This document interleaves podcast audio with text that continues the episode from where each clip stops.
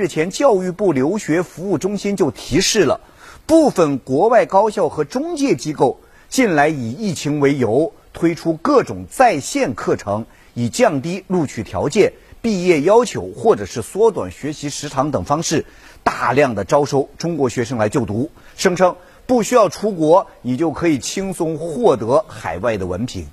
那么这些行为啊，其实涉嫌变相的售卖文凭，严重侵害了留学人员的利益。教育部留学服务中心坚决反对以盈利为目的，假借疫情突击增开大量在线课程的做法。通过这些在线课程获得的文凭，不在中心的认证范围内。教育部留学服务中心提醒广大有出国留学意向的人员，在收到各类的招生广告的时候啊，一定要先登录学校官网，确认相关在线课程是否为其开设的正规课程。如果入学要求和学制的时长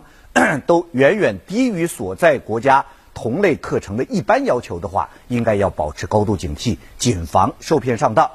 教育部留学服务中心呢也重申了。对受疫情影响被迫选择通过在线方式修读部分或者全部课程的留学人员，在满足海外高校规定的学位授予条件后，其所获得的学位还是可以获得正常认证的。